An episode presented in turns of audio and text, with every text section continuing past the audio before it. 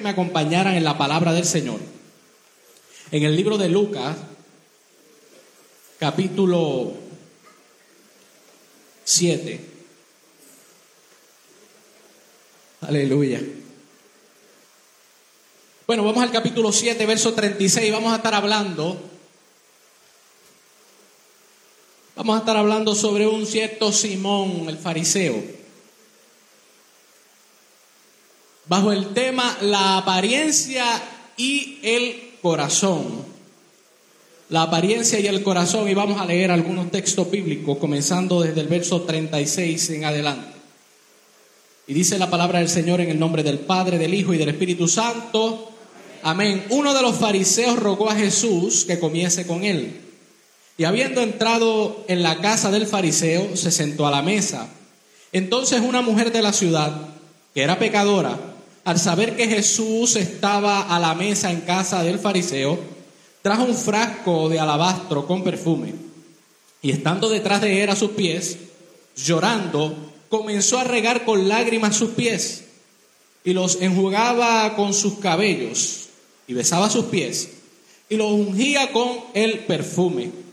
Cuando vio esto el fariseo que le había convidado, dijo para sí, este si fuera profeta, conociera quién y qué clase de mujer es la que lo toca, que es pecadora.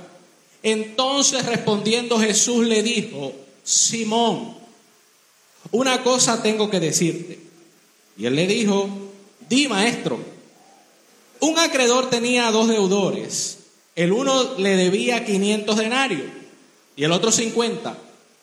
Y no teniendo ellos con qué pagar, perdonó a ambos. Di pues, ¿cuál de ellos le amará más? Respondiendo Simón dijo, pienso que aquel a quien perdonó más. Y él le dijo, rectamente has juzgado. Y vuelto a la mujer, dijo a Simón, ¿ves a, esta mujer? Entré en tu casa y no me diste agua para mis pies mas ésta ha regado mis pies con lágrimas y los ha enjugado con sus cabellos. No me diste beso, mas esta, desde que entré, no ha cesado de besar mis pies. No ungiste mi cabeza con aceite, mas esta ha ungido con perfume mis pies. Por lo cual te digo que sus muchos pecados le son perdonados porque amó mucho. Mas aquel a quien se le perdona poco, poco ama. Y ella le dijo, y a ella le dijo, tus pecados te son perdonados. Y los que estaban juntamente sentados a la mesa comenzaron a decir entre sí, ¿quién es este? Que también perdona pecados. Pero él dijo a la mujer, tu fe te ha salvado, ve en paz. Gracias Dios por tu hermosa palabra. Gracias, Padre. Bendice a este pueblo. Puede tomar asiento. Vamos a estar hablando precisamente de esta visita. Y yo creo que las apariencias engañan. ¿Cuántos se han sorprendido por las apariencias? Apariencias engañosas. ¿Cuántos creen que las apariencias pueden engañar a los hombres, pero a Dios no? A Dios no le engaña ninguna apariencia. Aunque Dios se fija en nuestra apariencia, no es menos cierto que también escudriña el corazón. Y nosotros los hombres, los seres humanos, podemos ver lo que está frente a nuestros ojos. Mas sin embargo, Dios puede escudriñar lo profundo del corazón. Por eso debemos cuidarnos en esa parte. Yo creo que debemos cuidarnos nosotros porque el mundo no tiene discernimiento del Espíritu. El mundo mira lo que está frente a sus ojos y nos juzga como tal. Así que dicho esto, nosotros tenemos que cuidarnos de lo que hacemos, de lo que hablamos y hasta cómo nos vestimos. Pero ese no es el tema. El tema va mucho más allá de todo esto. Y yo quiero expresarle aquí eh, que mientras leía esta porción bíblica y mientras escudriñaba esta porción bíblica, encontré algo aquí que aunque lo había leído muchas veces, no lo había visto de esa manera. Eh, conozco el pasaje bíblico, de hecho hay muchos comentaristas bíblicos que dicen que este mismo pasaje tiene algo de sinónimo con el pasaje que aparece en Marcos capítulo 26, posiblemente en Juan capítulo 12, que habla más o menos de algo similar. Más sin embargo, otros comentaristas bíblicos dicen que no, que no pueden ser los mismos por muchas razones, pero yo no voy a entrar en, en esos detalles. Yo sí voy a hablar de este pasaje bíblico y de lo que aconteció con esta mujer y con estos fariseos. Nos encontramos con este cuadro. Hay un hombre llamado Simón de los fariseos, una persona eh, muy importante. Sabemos que los fariseos y los lo judaizantes eh, prácticamente es algo como un sinónimo o sea, ellos van, van basados a lo que es la ley y todo esto y al legalismo, así que ellos son más o menos sinónimos. Pero entonces nos encontramos con este cierto Simón, el fariseo, que le ruega a Jesús para que vaya a su casa a, a cenar algo, a comer. Lo invita, invita a Jesús. La Biblia dice que le está rogando para que Jesús llegue hasta su casa. Así que Jesús se da la tarea de llegar a su casa, aunque la Biblia aquí no narra de que andaba con los apóstoles, pero pienso que sí. Pienso que ellos estaban allí. No soltaban a Jesús, muchos de ellos no soltaban a Jesús y pienso que estaban afuera. Y donde quiera que caminaba Jesús, usted sabe que había una multitud de gente.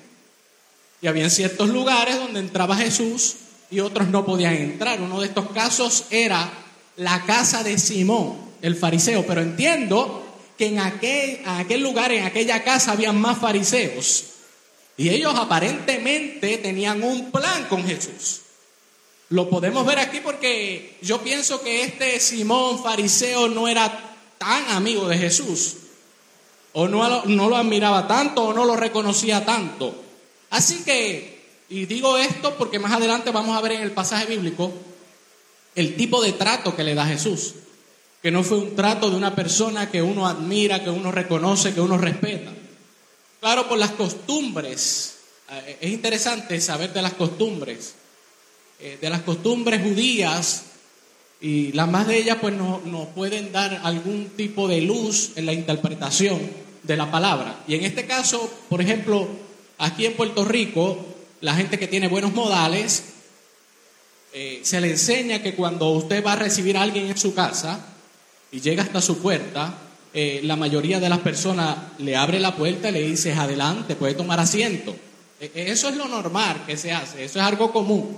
Pues en aquel entonces, cuando alguien llegaba a una de esas casas, eh, lo primero que hacía era que le ponía la mano en el hombro y le daba un beso de paz. Porque era la costumbre. Y máxime si reconocían que era alguien importante, como un rabino, o alguien de renombre. En este caso yo pienso que Jesús no lo reconocieron como eso, aunque Jesús no era un simple rabino o un maestro o un excelente maestro. Jesús era Dios. Así que no lo reconocieron como tal, sino que eh, aparentemente Simón el fariseo abrió la puerta y caminó hasta la mesa y que Jesús lo siguiera. Así que Jesús siguió a Simón el fariseo hasta la mesa y allí aparentemente habían otros fariseos. Y podemos entender e interpretar que ellos tenían una agenda escondida. Y el que ha leído la Biblia y ha leído el Nuevo Testamento saben cuál era el plan de estos fariseos. No de todos, porque hubieron unos que reconocieron a Jesús como Salvador, hubieron unos que se arrepintieron, hubieron algunos religiosos que realmente andaban buscando a Dios, pero la mayoría de ellos no. Así que Jesús se sienta con ellos a la mesa y se sentaban de una manera como que era extraño, no, no es lo normal que nosotros nos sentamos, sino que ellos se sentaban con los pies como hacia allá y esto y lo otro. Bueno, eso se puede explicar en una escuela dominical, no ahora. La cosa es que había una mujer que andaba por aquella comunidad, una mujer que estaba desahuciada por la sociedad religiosa y política. Aquella mujer andaba por allí caminando y el Espíritu de Dios tomó a alguien que no habla la Biblia, quién fue, pero tomó a alguien y le dijo, Jesús está en la casa de Simón el fariseo. Y usted va a decir, pero ¿y cómo usted sabe eso? Bueno, porque el Espíritu Santo, aunque no se ve, está trabajando continuamente. Por eso es que usted está aquí. Es posible que usted diga, fulano me invitó y por eso yo llegué a la casa de Dios, pero ese fulano que lo invitó fue movido por el Espíritu Santo. Porque ciertamente Dios lo que quiere es que nosotros nos salvemos. Así que allí en Betania aconteció algo precioso, igual que está aconteciendo aquí en todo momento. Y dice la Biblia que aquella mujer se enteró que Jesús estaba en la casa de Simón el fariseo. Ella conocía esa casa. De hecho, ella conocía dónde quedaba la mesa. Y ellos conocían a esa mujer también. Aunque no iban a pronunciar que la conocían, pero la Biblia nos enseña que ellos sabían quién era esa mujer. Así que aquella mujer inmediatamente cuando se enteró que Jesús estaba allí, como muchos de nosotros nos hemos enterado que Jesús está en un lugar y hemos llegado y nos hemos encontrado con Él, porque Él es nuestra única esperanza. Yo no sé usted, pero cuando yo llegué a la iglesia, aquella noche yo fui a buscar salvación porque entendía que Jesús estaba allí, aunque no lo estaba viendo, pero Él estaba allí. Él estaba en aquella casa, en aquella casa fue en, en Levitown. Él estaba allí, él estaba en aquella casa, él me salvó, yo pude sentir la salvación, yo pude sentir el perdón de todos mis pecados, yo pude sentir que una carga salió de mí aquella noche. Así que esta mujer dijo, esta es mi oportunidad, este es mi momento. Yo tengo que aprovecharlo bien y posiblemente hay gente aquí que hoy es su momento. Y aquella mujer dijo, yo necesito llegar hasta allí. Lo que me han hablado de Jesús, lo que me han dicho de Jesús, entiendo que es mi esperanza. Jesús es la única persona en la cual yo puedo confiar con todo mi corazón, con todo mi ser, con toda mi alma, todo lo que soy. De hecho, ella sabía que Jesús era capaz de perdonar toda su falta, todos sus pecados. Y dice la Biblia que ella tomó un frasco de alabastro que se utilizaban para almacenar o perfumes y ciertas cosas. Y ella tomó eso y caminó hasta la casa de Simón el fariseo. Ella tenía en su mente lo que iba a hacer. Aquí hay gente que tiene en su mente lo que vino a hacer hoy aquí. Vino hoy a la casa de Dios porque necesita un toque del Espíritu Santo. Hay gente que está decidida. Esa mujer estaba decidida. Y aunque esa mujer había cometido muchos errores, muchas faltas, aquella mujer había sido menospreciada por la sociedad, burlada, ella sabía que Jesús era la única persona que no le iba a fallar y que la iba a aceptar tal y como ella es.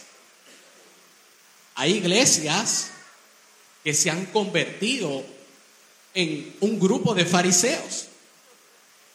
Que cuando llega alguien eh, que tal vez no está vestido como ellos o habla como ellos, pero vino a buscar a Jesús, lo miran de arriba abajo. No haga eso nunca.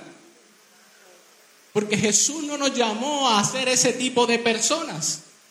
Jesús nos llamó a mirar como Él mira, con compasión. Yo no sé cómo me miraron a mí la vez que yo llegué a la casa de Dios. Yo llegué hasta sin media. Yo llegué allí, pero yo vine a buscar a Dios. A mí no me importaba la, gente que había allí o lo que estaba pensando de mí. Yo vine a buscar a Dios. A mí me hablaron que Dios estaba allí, a mí me hablaron que Dios perdonaba pecados, a mí me hablaron que Dios sanaba, a mí me hablaron que Dios libertaba. Y yo fui allí. Y llegué a aquel lugar y encontré aquel que fui a buscar. Así que si usted de momento le da con irse de la iglesia porque algún hermano le hizo algo, pues entonces usted está aquí no por Jesús, sino por el hermano. Porque si usted está por Jesús, de seguro que Jesús no le va a hacer nada, sino que Jesús lo va a tratar con amor, sino que Jesús conoce todas tus faltas, tus problemas, tus situaciones, tus debilidades, y Él está ahí para ti. Así que aquella mujer llegó con aquel frasco de alabastro entró, yo imagino que los discípulos en la puerta dijeron, nosotros no hemos entrado y esta mujer entró por ahí, aquí se va a formar un revolú porque aquella mujer era pecadora y ustedes saben cómo eran los fariseos. que ni los leprosos ni ese tipo de personas se podía acercar a ellos, porque eran personas inmundas, eran personas que contaminaban supuestamente, mas sin embargo ella se acerca a Jesús. Y yo me imagino que ella los habrá mirado a todos los fariseos que estaban allí y les habrá dicho, no se atrevan a abrir la boca, porque ustedes me conocen muy bien y yo los conozco muy bien a ustedes. Ella sabía dónde quedaba aquella mesa. Nadie le explicó, pero ella sabía dónde quedaba aquella mesa. Así que ellos no se atrevieron a hablar palabra alguna, sino que aquella mujer llegó allí y comenzó a llorar. Yo creo que usted entienda que para mí fue bien impresionante para, para la Semana Mayor, la Semana Santa, eh, un grupo de personas pasó aquí a recibir a Jesús. Y había una persona en este lugar que yo estaba mirando al suelo mientras oraba y caían gotas, literalmente gotas, golpeaban el piso.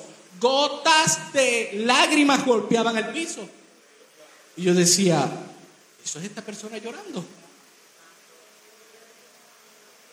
Y la persona estaba mirando hacia el suelo y las gotas caían de los ojos, literalmente, no bajaban por las mejillas, caían literalmente de los ojos al suelo y dejó hasta un charquito. Yo quiero que usted entienda que cuando nosotros conocemos a Jesús, cuando nosotros sentimos a Jesús muy cerca de nosotros, la presencia de Dios hace que de nuestros ojos broten lágrimas. Aquella mujer no podía parar porque estaba delante de la presencia de aquel que lo iba a salvar, que la iba a bendecir, que le iba a mostrar el camino y ella eh, se acerca a sus pies y comienza con sus lágrimas a mojar sus pies. No fue una lágrima ni dos, fue algo parecido a lo que yo vi aquí, por eso puedo entenderlo. Y aquella mujer comenzó con sus lágrimas a mojar sus pies.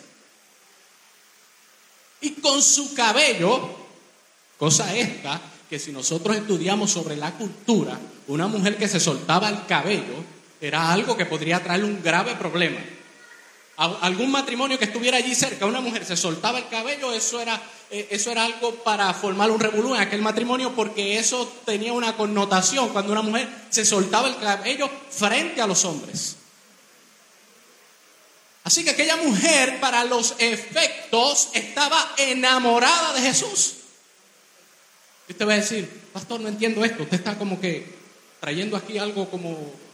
Eh, algo tan humano, estamos hablando de cosas espirituales. Yo creo que usted entienda que obviamente Jesús es Dios. Jesús no es usted. Nosotros debemos imitar a Jesús. Pero Jesús es Dios. Pero aquella mujer usted tiene que entender que era la única esperanza. Que aquella mujer se había entregado a hombres a montones de personas que la habían herido. Aquella mujer se había entregado por completo, pero todos le habían fallado. Y ahora aquella mujer dice, esta es mi esperanza. O sea, hay gente aquí que no se han entregado por completo a Jesús. Se han entregado por completo a su trabajo, a sus familiares, a los deportes, pero a Jesús no. Y entonces el Señor está buscando gente que se entregue por completo, que diga, Señor, yo soy todo tuyo. Y aquella mujer llorando y lavando sus pies con sus lágrimas y con sus cabellos, que quiero que entienda que allí no había brea ni nada de eso. O sea, Jesús venía en chancleta y aquellos pies estaban llenos de polvo. Es por tal razón que cuando uno recibía a alguien importante en la casa de uno, como lo era un rabino, usted lo primero que tenía era que darle un beso de paz, porque eso eran modales. Número dos, usted tenía que proveerle para que sus pies fueran lavados. Porque el camino por donde andaba eh, eh, estaba lleno de polvo. Y número tres, que era parte de la bienvenida, era untarle un poco de aceite en la cabeza. Aquel que llegaba. Eran tres cosas básicas. Mas, sin embargo, aquel fariseo que conocía cuál era el protocolo básico, no lo hizo, sino que abrió la puerta y Jesús entró y él siguió caminando. Y ahora entra esta mujer, comienza a lavarle los pies. Yo imagino que aquella mujer vio los pies de Jesús. Y dijo, definitivamente, estos hipócritas, hablando de los fariseos, dijo, estos hipócritas ni tan siquiera le lavaron los pies. Estos vienen buscando otra cosa. Yo creo que usted entienda que hay gente que anda buscando otras cosas en la casa de Dios. Y eso ha pasado por mucho tiempo. El asunto es que esa gente se le puede fugar a un ministro, a un diácono, a un líder, a un hermano, pero el que habita en medio de nosotros conoce la intención del corazón. A ese no se le va a fugar. Dios sabe cuál es la intención del corazón. Así que cuando ella lo vio y vio aquellos pies llenos de polvo, yo me imagino que habrá dicho, yo sé que ellos vienen buscando otra cosa de Jesús, mas sin embargo yo voy a lavar sus pies, voy a limpiar sus pies. Y limpió sus pies con sus lágrimas. Y dice que con aquel frasco de alabastro lo derramó allí en sus pies. Y entonces mientras ella hacía eso, los fariseos que la conocían muy bien a ella, y ella los conocía muy bien a ellos, y ellos no se atrevían a abrir la boca, por eso fue que lo, lo que dijeron lo dijeron en su pensamiento, dice la Biblia. Ellos dijeron, si este fuera profeta, hablando de Jesús, si Jesús fuera profeta y conociera, él sabría qué tipo de mujer lo está tocando. Él sabría, diría yo, que ellos dijeron en su pensamiento, él sabría que ella posiblemente es una prostituta la que lo está tocando. Mas sin embargo Jesús estaba allí y se dejó y, se lavó sus pies. Y sabe, Jesús le preguntó a ellos y le dice estas palabras, yo quiero leerlo. Ahí es donde entra todo lo que quiero hablar en esta hora sobre el amor y el perdón. Entonces respondiendo Jesús le dijo, Simón, una cosa tengo que decirte. Cuando él, él habló estas palabras en su pensamiento. Y Simón dijo, dime maestro. Un acreedor tenía dos deudores. El uno le debía 500 denarios y el otro 50. Y no teniendo ellos con qué pagar, perdonó a ambos. Di pues cuál de ellos la amará más. Respondió Simón y dijo, pienso que aquel a quien le perdonó más. Y él le dijo, rectamente ha juzgado, le, le dice Jesús. A mí lo que me choca de, este, de esta porción bíblica es que posiblemente muchas personas piensen que como ella era prostituta, ella era una mujer bien pecadora y ellos no. Y yo pienso que para los ojos de Jesús, dije, escuche bien, y yo pienso que para los ojos de Jesús, los que estaban podridos eran ellos y no tanto ella. Qué cosa, ¿verdad? Como nosotros medimos y cómo mide Dios. Porque si usted se fija a través de la Biblia, eran los fariseos los que buscaban entregar a Jesús. Si usted se fija a través de la Biblia, eran los fariseos los que le trajeron a aquella mujer para tentar a Jesús, que la cogieron en el acto de adulterio, fueron los fariseos y se la trajeron y le dijeron, Jesús, ¿qué hacemos con esta mujer? Porque la ley de Moisés dice que tales mujeres hay que apedrearlas. ¿Tú qué dices? Eran los fariseos.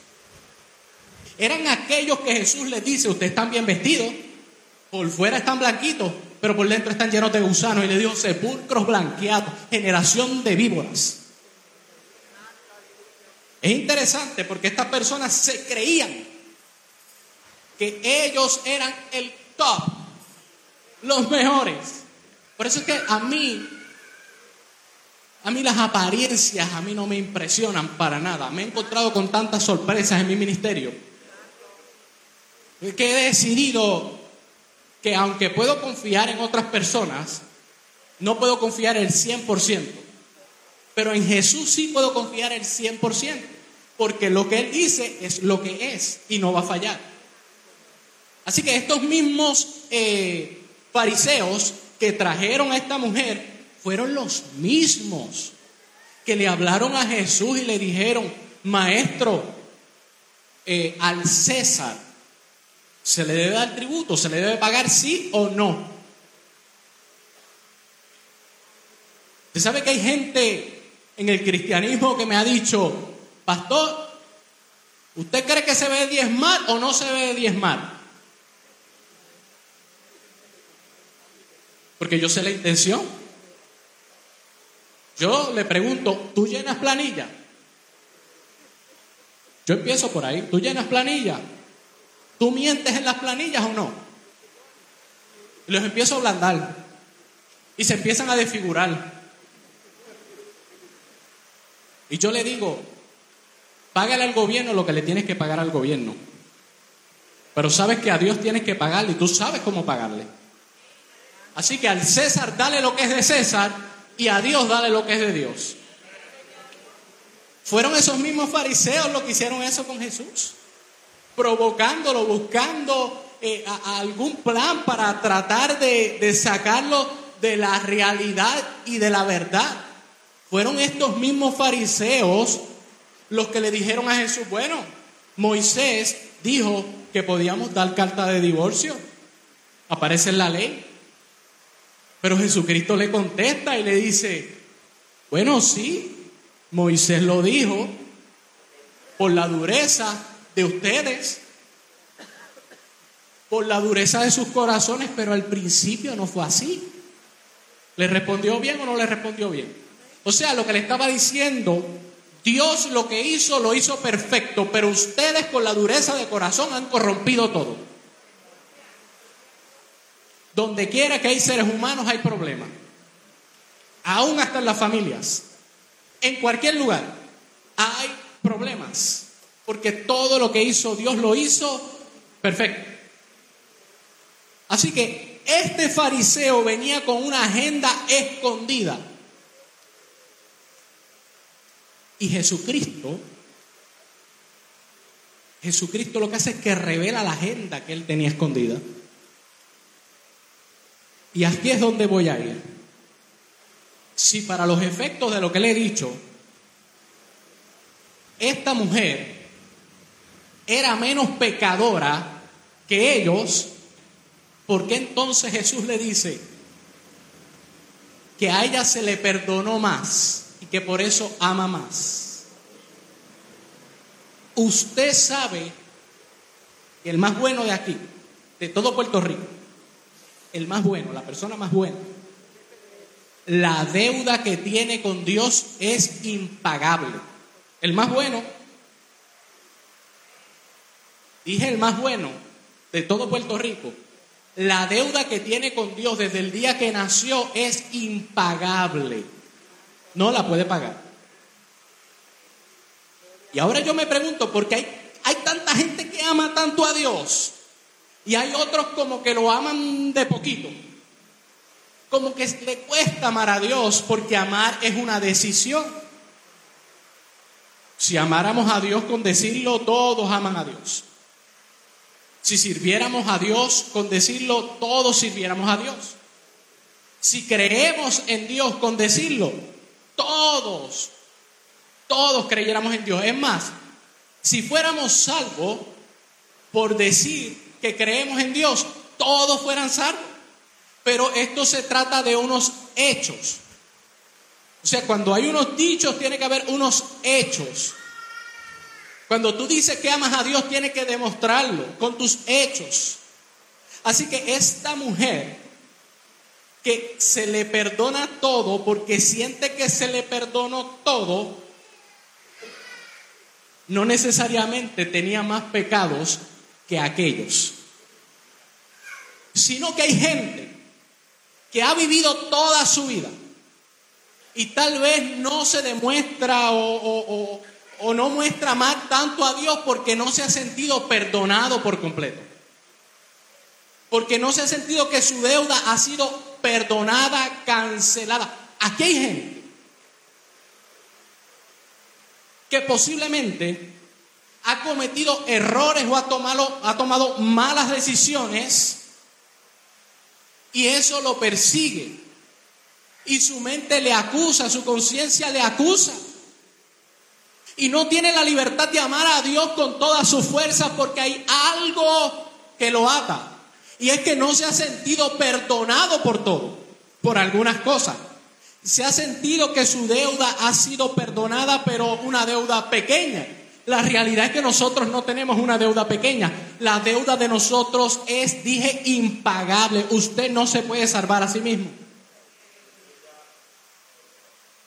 Mira, hermanos, cuando yo llegué a la casa de Dios, Cuando yo llegué, es algo extraño. Cuando yo llegué a la casa de Dios, que vine a convertirme. Pero yo, yo no, siempre he sido así. O sea, si vamos a hacer algo, lo vamos a hacer y ya. No vamos a darle mucha vuelta a la cosa. Así que cuando yo fui allí, yo fui a convertirme. Yo fui a buscar salvación. Eh, yo conocía, porque había pasado una experiencia bien terrible unos días antes. Y le digo que yo tendría que tener como 20 años, algo bastante joven, pero estuve a punto de morir. Y créame, créame, quien ha pasado por esa experiencia, quien ha pasado por la experiencia de estar cerca de la muerte, la muerte se puede sentir. Y hay un miedo profundo cuando tu alma no está preparada, si la muerte se acerca. Y yo sentí tanto miedo ese día o esa noche por causa de que estaba a punto de morir, sentí tanto miedo. Y alguien me había hablado de Jesús, que Jesús salvaba. Así que yo le pedí una oportunidad a Dios. Si no se lo hubiera pedido, posiblemente no estuviera aquí. Estuviera vivo todavía, pero no en este planeta. Porque nosotros partimos de este planeta, pero no morimos. Nosotros, el cuerpo se queda aquí en la tierra, pero nosotros nos vamos con todos los sentidos, para donde nosotros hayamos escogido estar toda la eternidad. Así que yo sentí un miedo tan grande porque sentía que perdía las fuerzas y sabía que la muerte estaba a punto de tocarme. Y yo le dije, Dios mío, yo no te conozco. He, oído hablar de ti.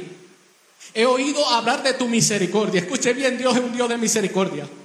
Cuando yo veo gente juzgando y gente hablando y criticando, yo digo, todavía no ha sido perdonado por completo esa persona.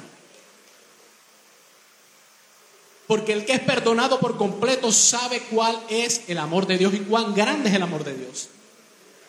Así que yo le dije esas palabras a Dios y Dios me sacó literalmente de la muerte esa noche.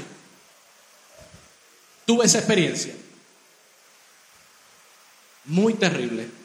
Así que le dije al Señor, voy a ir para tu casa, voy a convertirme, porque Dios me había dado esa oportunidad.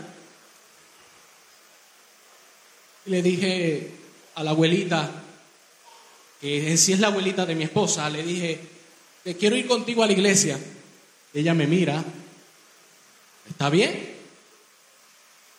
Me monté con, ah, ya casi todas partieron con el Señor, ¿verdad?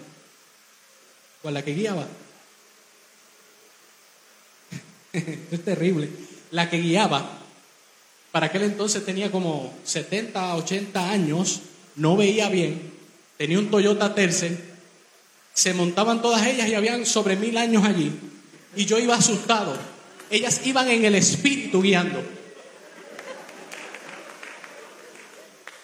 Yo cogí pon con ella la primera, eh, la primera vez que dije quiero ir para la iglesia, la abuelita me dijo, pues estés preparado a tal hora que nos vamos.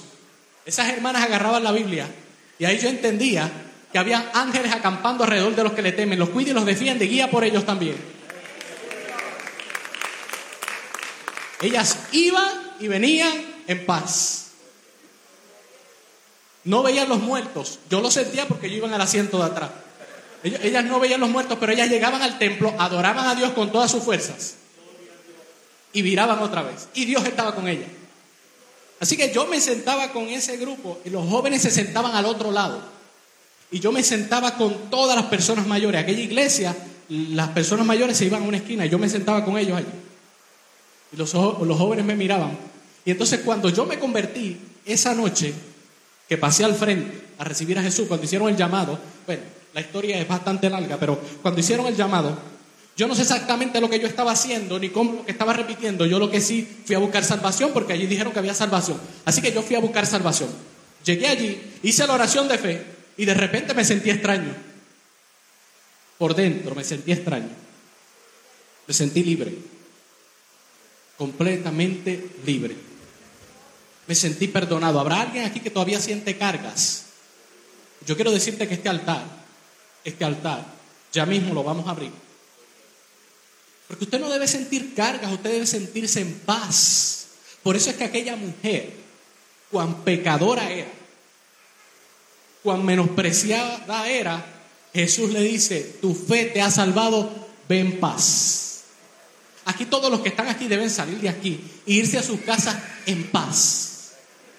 Aquí nadie debe salir cargado de aquí. Aquí cualquier persona que salga cargado es porque realmente no se siente totalmente perdonado. Usted se debe sentir totalmente perdonado. Aunque alguien no lo perdone, Dios lo puede perdonar hoy. Y eso es lo importante. Así que recibí la salvación. Y, y literalmente me sentí liviano. Me sentí extraño. Además de eso, tenía una atadura bien terrible que ni psiquiatras, ni psicólogos, ni nadie podía trabajar con eso. Mi papá y mi mamá estaban muy preocupados por mí. Una de ellas era la bebida, el alcohol. Pues ya a esas alturas yo, yo no, yo tenía un vicio de alcohol bien terrible, además de otras cosas. Pero entonces mi papá estaba preocupado, mi mamá también estaba preocupada, pero no se preocuparon cuando tenía 13 años y me daban, me daban a probar bebida. Ahí no se preocupaban. Era un chiste. Era un chiste el nene a los 13 años que se tomaba media cerveza y después estaba mareado en la bicicleta. Eso era un chiste. Pero a los 20 años yo tenía un vicio de alcohol que era terrible. Así que no le haga gracias al pecado con sus hijos porque después se va a arrepentir de lo que ha sembrado. Pero allí aquella noche, que yo no fui a buscar eso, escuche bien, a lo mejor usted va a pasar aquí y va a buscar otra cosa y va a recibir algo adicional a lo que vino a buscar. Eso pasa en Dios, porque Dios nos da mucho más abundantemente de lo que nosotros pedimos o de lo que nosotros podamos pensar. Y yo pasé allí, recibí salvación, me sentí liviano, pero también el Señor esa noche me desintoxicó. No tuve que ir a un detox. Esa noche me limpió por completo, me libertó, me sentí en paz, comencé a hablar de Jesucristo y algunos me juzgaron y me dijeron, ¿tú qué haces hablando de Dios? Porque hay gente que te va a tratar de parar. Pero ¿sabe qué? Aquella mujer pecadora comenzó a hablar de Jesús cuando salió de allí. Y algunos le dijeron, mira, ahora la prostituta está hablando de Dios. Pues aquella prostituta, Dios la había salvado y la está esperando en el reino de los cielos. Aquel alcohólico también, Dios lo salvó y estará en el reino de los cielos. Es interesante, amados hermanos, porque el que se siente perdonado hace cualquier cosa para Dios. El que se siente que Dios lo ha perdonado por completo es capaz de hacer cualquier cosa para Dios. Y aquella mujer se sentía completamente perdonada. Y posiblemente usted dice, ¿por qué yo no amaré tanto a Dios? ¿Por qué yo no me desvivo tanto por Dios? Al hermano William nadie lo manda para allá, él va. William, que la cosa está mala. La cosa está mala cuando no hacemos la voluntad de Dios. Ahí sí que la cosa se aprieta. Pero cuando nosotros nos sentimos en el centro de la voluntad de Dios, nosotros vamos a experimentar cosas, vamos a ver cosas, vamos a escuchar cosas y hablar cosas distintas porque son cosas del reino. ¿Usted se atreve a creer que yo he visto ángeles? Si no me lo cree, pues córtele esa página a la Biblia, si no lo cree, porque en la Biblia lo dice. Usted me puede creer que yo he visto personas literalmente siendo sanadas de tumores cancerosos. Si no me lo cree, córtele esa página a la Biblia también. Nosotros tenemos que ser cristianos que debemos creer en la Biblia completa. Completa. Dios nos llamó a ser libres. Si yo no creyera en la sanidad, mi esposa estuviera en una silla de ruedas. Hoy, 17 años después, estuviera en una silla de ruedas o muerta para los efectos de la gente profesional que le dijo, esto es lo que va a suceder. La esclerosis múltiple no tiene cura. Así, esto es lo que va a suceder. Ella va a caer en una silla de ruedas los próximos meses por lo adelantado que está la enfermedad y luego va a morir. Y eso es una gran realidad. Pero por encima de una realidad hay una verdad y la verdad es Jesucristo. Él dijo que Él es nuestro sanador. Nosotros no podemos pasar por alto la realidad que podamos estar viviendo hoy. Tal vez la realidad tuya es un problema matrimonial. Tal vez la, la, realidad tuya es una crisis económica. Tal vez la realidad tuya es una enfermedad. Esa es la realidad. Pero tú no puedes pasar por alto que hay una gran verdad. Que Él nos llamó para ser libres. Que Él puede cambiar las cosas. Que cualquiera puede hablar ciertas cosas, pero Dios las cambia y el último que tiene la palabra es Dios. Y yo no sé, posiblemente tú has llegado aquí y necesitas enjugar los pies del maestro con tus lágrimas. Necesitas irte en paz, irte libre. Dije en paz. Necesitas salir de aquí sintiéndote salvo y en paz, con una sonrisa Usted no ha visto que hay lugares que están llenos de fariseos y la gente entra molesta y se va molesto. Con caras largas, no se va en paz. Mas sin embargo aquí la gente no se quiere ir. En Betania la gente no se quiere ir. Decimos amén y yo digo, cuando decimos amén, yo hago esto. Escuchen bien. Yo digo amén aquí. Amén aquí. Amén aquí. 45 minutos después, que hay gente ya comiendo, todavía estoy diciendo amén aquí. La gente no se quiere ir. Si va a la iglesia tradicional, le pueden chocar hasta el carro cuando se acaba el servicio. Todo el mundo sale disparado. Pero aquí la gente no se quiere ir. ¿Qué habrá aquí? ¿Qué habrá aquí? ¿Alguien sabe quién está aquí? ¿Alguien sabe quién está aquí? ¿Alguien sabe que el que está aquí quiere darte paz? ¿Quiere darte libertad? ¿Quiere darte gozo? ¿Alguien sabe que el que está aquí posiblemente esté aquí sentado y está esperando que tú con ese perfume llegues hasta aquí, hasta el altar y perfumes al buen Señor, a Jesús? Con un corazón contristo, humillado. Dios no menospreciará un corazón contrito y humillado. Así que yo me siento salvo, me siento lleno de gozo. Algunas veces me calgo y me preocupo porque no puedo complacer a todo el mundo. Y quisiera complacer a todo el mundo. Algunas veces cojo más limazos que un machete voto. ¿Usted cree que los pastores no cogen limazos? Yo cojo limazo y me río. Me pongo serio, tú sabes, no puedo frente a la persona que me está dando el limazo. Después que Dios no me dé el limazo, estamos bien. Porque los hombres son cambiantes. El estado anímico del hombre cambia. Hoy me da el limazo, mañana me abraza y me besa. Mas sin embargo, Dios es el mismo ayer, hoy y por siempre. Esa es la realidad. Esa es la realidad del ministerio pastoral. Pero mi esposa está contenta. Yo estoy contento. Mis hijos están contentos. Dios está contento. La iglesia Betania está contento. Pues todos estamos contentos. Bueno, yo ya terminé. Porque el día es largo. Todavía quedan otras cosas que hacer. Y, y William me está mirando y está mirando el reloj. me está haciendo así. es broma. Pero hay gente aquí, amados hermanos, que tiene que salir de aquí en paz. Y escuche bien, yo estoy en paz. Yo estoy en paz. Yo siento paz. Mi mesa, al igual que aquella mesa, yo tengo una mesa que no he salido de ella. Está bastante fea, pero no quiero salir de ella. La tengo hace muchos años, pero no quiero salir de ella. Está fea, escuche bien, está fea pero no quiero salir de ella. Esa mesa es la mejor testigo de todas las conversaciones que hemos tenido en nuestra familia. Esa mesa es testigo que nos hemos reído hasta que nos duele el estómago. Allí en la mesa. Hemos parado de comer como familia para reírnos y reírnos y reírnos. Y mis hijas dicen, por favor, ya para. Y se agarran la barriga de tanto reírse en aquella mesa. Esa mesa es testigo de la familia pastoral. Esa mesa es testigo de tomar decisiones allí.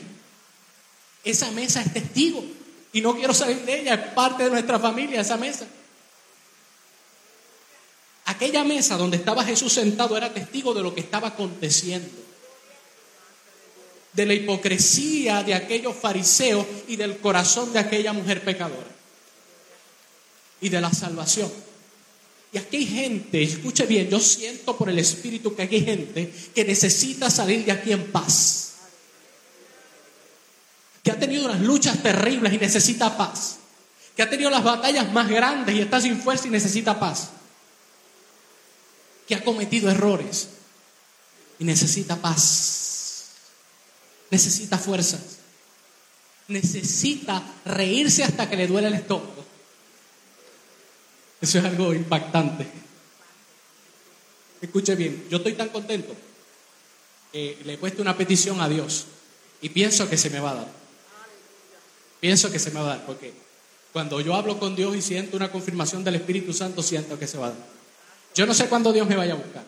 Estoy muy consciente de eso. Estoy trabajando lo más rápido posible, ganando la mayor cantidad de almas posible, porque me quiero reunir con aquel que me salvó. Quiero verlo cara a cara. Aquel que me salvó, yo quiero verlo cara a cara. Pero una cosa le pedí. Le dije, en el momento que yo vaya a morir, que muera rápido. Y que antes de morir, yo pueda ver los ángeles que me vienen a buscar. Que pueda verlos físicamente ahí parado. Esperando ese momento para levantar mi alma. Y vivo para eso. Creo en la palabra de Dios. Predico el Evangelio. Pero hay gente que no está en paz. Hay gente que no está preparado hay gente que no sabe si está salvo o no. Hay gente que no se siente totalmente perdonado. Hay gente que tiene unas cargas que no debe llevar. Jesús quiere llevar tus cargas. Y hay gente que hoy tiene que salir de aquí totalmente libre. Poner esas preocupaciones, esos problemas en las manos de Dios. Y poder decir, yo quiero reírme como se ríe el pastor hasta que me duele el estómago. Y nos reímos todos distintos. Yo trato de que no griten mucho cuando se ríen porque los vecinos pueden pensar que estamos peleando o algo. Los vecinos están bien pendientes a nosotros, aunque yo, baja la voz, baja la voz. Y entonces aquella empieza a gritar y la otra empieza a gritar y, mi esposa les hace coro también. Somos normales, ¿sabe? La única diferencia entre usted y nosotros es que a mí se me va a delegar una responsabilidad más que usted, pero somos iguales, somos iguales. Somos iguales para Dios. Nadie aquí es más grande que nadie. Todos somos iguales. Dios nos ama a todos por igual manera. Dios nos ama, Dios nos ama. Dios quiere que tú tengas paz y que salgas de aquí con paz. Voy a hacer un llamado porque voy a terminar ya. Ya terminé. De hecho, ya terminé. Voy a hacer un llamado. Hay, hay gente aquí que necesita salir de aquí en paz. Que necesita salir de aquí sin cargas. Que necesita una oración de fortaleza. Y voy a hacer la oración ahora, porque cuando termine, voy a correr para la oficina porque tengo una reunión. Así que aproveche la oración ahora el que está cargado, el que necesita una oración de fortaleza, aproveche ahora porque cuando yo diga amén salgo corriendo para la oficina. Hay gente aquí que necesita fuerzas de Dios. Hay gente aquí que está pasando por procesos y habló con Dios. Y Dios le dijo, echa tus cargas sobre mí, camina al altar y deja tus cargas aquí. Porque es necesario que hoy tú salgas de aquí totalmente libre. Es necesario que tú salgas de aquí en paz. Que tu corazón esté lleno de paz. Dije, es necesario que eso acontezca hoy. Y por eso hago este llamado. Hay gente aquí que necesita pasar al altar. Hay gente aquí que va a trabajar para Dios como nunca antes. Que se va a desgastar para Dios como nunca. Hay gente aquí que necesita, dije, pasar a este lugar. Hay gente que necesita dejar cargas. Hay gente que necesita dejar errores aquí en el altar. Hay gente que necesita ser perdonado por completo. Hay gente aquí que todavía la conciencia lo acusa de ciertos errores del pasado. ¿Usted se atreve a creer que Dios me perdonó desde el día que nací hasta ahora? He cometido errores. Mira, hermano, son tantos que yo no podría escribir. Pastor, usted ha cometido errores. Si usted supiera montones de errores. He cometido errores.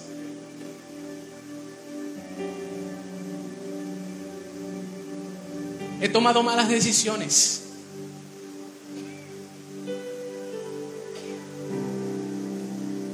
He cometido errores inconscientemente.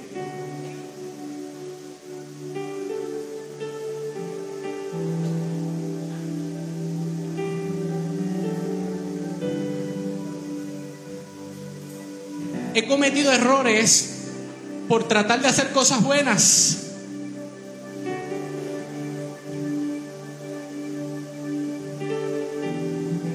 Algunos hasta me han abandonado. Pero mira, tú sabes lo bonito de esto, que Dios siempre ha estado conmigo. Y yo he aprendido ahora